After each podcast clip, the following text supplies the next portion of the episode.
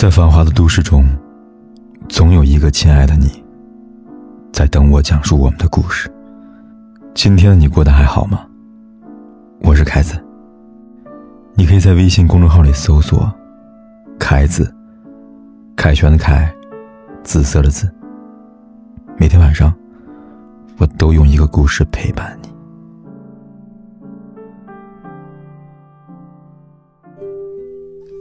国外一个网友分享了自己的经历，他妈妈喜欢收集杯子，他作为女儿，有时看到漂亮的咖啡杯也会带回家送给妈妈，但每当这个时候，爸爸就大发雷霆。幸好，妈妈现离婚了，有了新男朋友。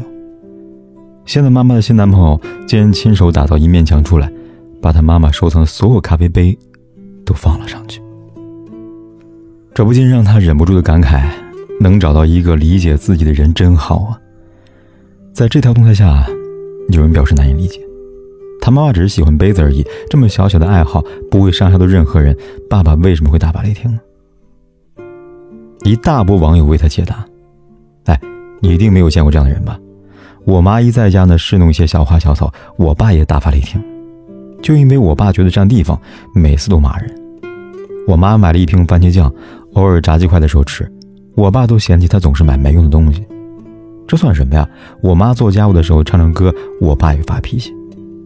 我爸把他认为不需要的东西都看作垃圾，我妈买个净水器他骂，买个空气净化器他骂，诸如此类。跟这种人一起生活，真的好心累啊！原来不止一个家庭在忍受三观不合的痛苦，每天为了鸡毛蒜皮的小事相互折磨。有人说，所谓三观不合。不是说你喜欢去旅游，而他喜欢宅在家里边，而是当你去旅游的时候，他却宅在家里嘲笑你，花钱买罪受。任何人的生活里，只要有一个冷眼旁观的伴侣，都会成为一场悲剧。鲁迅的母亲曾自作主张给鲁迅娶了朱安，但鲁迅呢和朱安毫无共同话题，根本无法生活在一起，只能称他是母亲给我的礼物。于是他常年不回家。随后又跟学生徐广明结婚了。朱安守着鲁迅的母亲度过了寂寞大半生。有人说，鲁迅对朱安未免太无情了吧？其实呢，只要看后期朱安的做法，你就知道鲁迅先生为何如此了。鲁迅先生去世之后，徐广平一直负责补贴朱安的生活，期间因为动荡一度无法支持。这时，朱安竟然打算卖掉鲁迅珍藏的书籍。他完全无法理解他口中的大先生，不明白他的事业，更不知道这些书籍究竟意味着什么。而鲁迅偏偏是一个追求精神共鸣的人。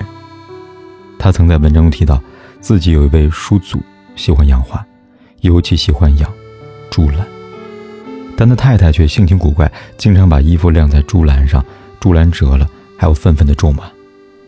鲁迅充满同情地感慨：“他是一个寂寞的丈夫。”正是因为不愿成为那样一个寂寞的丈夫，她才会把朱安放在一边，选择徐广平吧。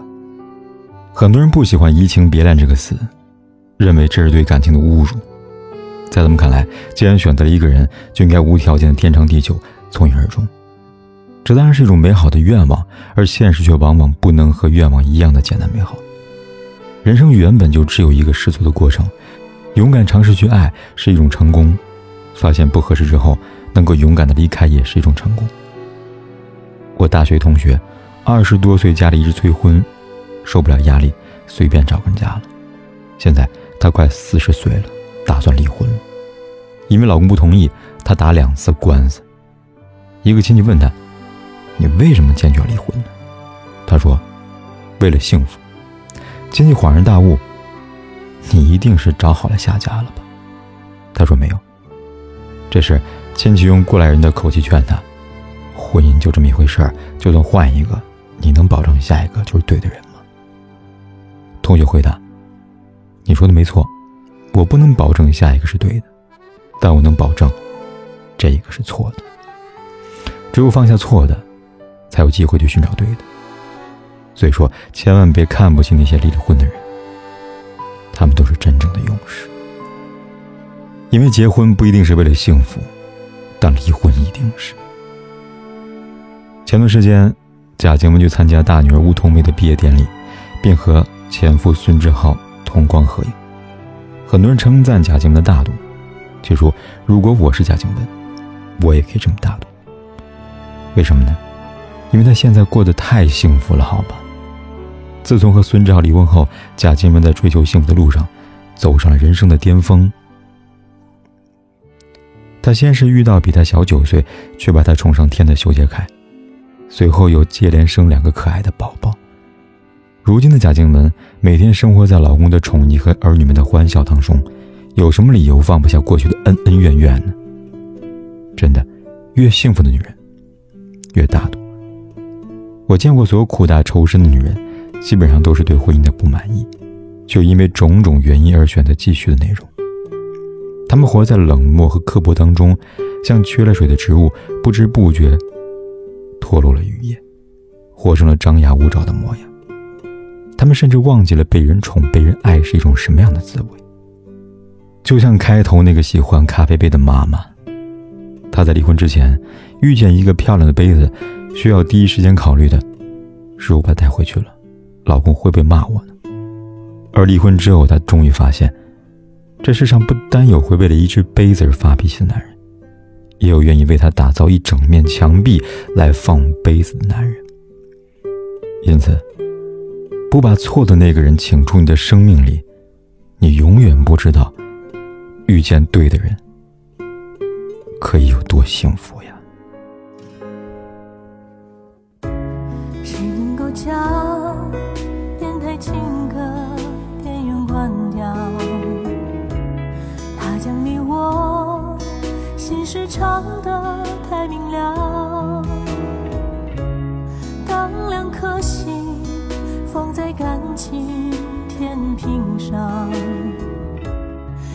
了太多又做的太少。